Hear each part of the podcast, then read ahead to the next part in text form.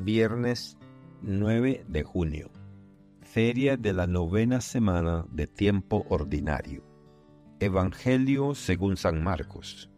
Capítulo 12, versículos del 35 al 37.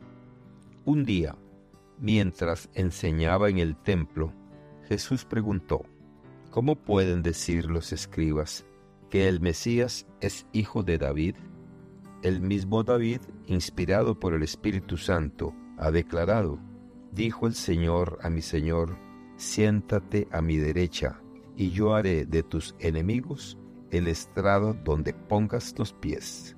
Si el mismo David lo llama Señor, ¿cómo puede ser hijo suyo? La multitud que lo rodeaba, que era mucha, lo escuchaba con agrado. Palabra del Señor. Gloria a ti, Señor Jesús.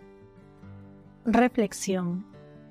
El pasaje de Marcos nos presenta a Jesús desafiando las expectativas establecidas de lo que se creía que debía ser el Mesías. Aquí, Jesús está invitándonos a expandir nuestra visión de lo sagrado y lo divino, y a no limitarnos a las definiciones preestablecidas o tradicionales. A nivel espiritual, este desafío puede ser muy relevante para nuestra vida diaria.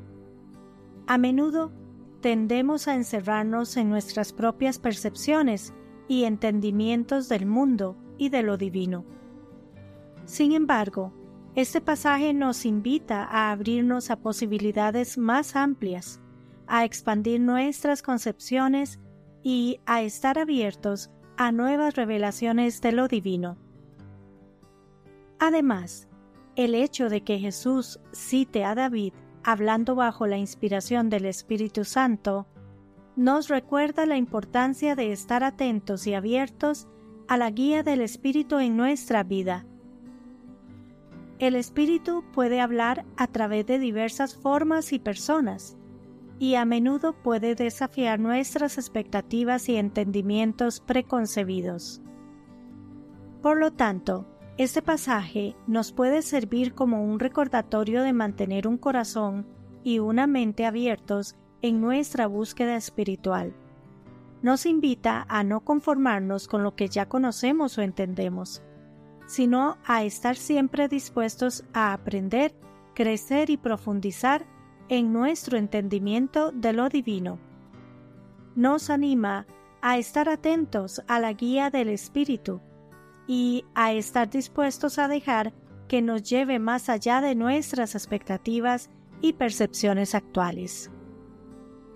Este pasaje, por un lado, nos empuja a desafiar los límites de nuestra propia comprensión y a estar abiertos a las verdades que pueden cambiar nuestra visión del mundo y de nosotros mismos.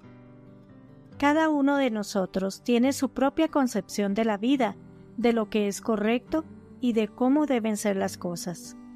Sin embargo, Jesús nos pide que cuestionemos estas creencias y que estemos abiertos a nuevas interpretaciones y percepciones. Esto puede ser incómodo, pero es a través de esta incomodidad donde se encuentra el crecimiento espiritual nos invita a aventurarnos más allá de nuestra zona de confort y a explorar nuevos territorios en nuestra búsqueda de verdad y significado.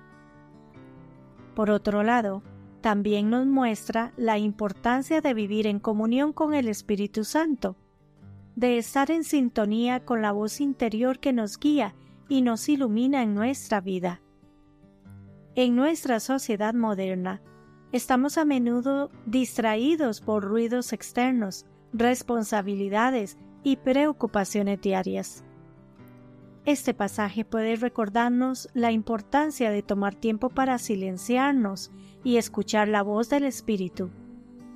Esta voz puede no siempre decir lo que esperamos o queramos oír, como en el caso de los escribas en este pasaje, pero siempre nos guiará hacia la verdad y el amor más profundo.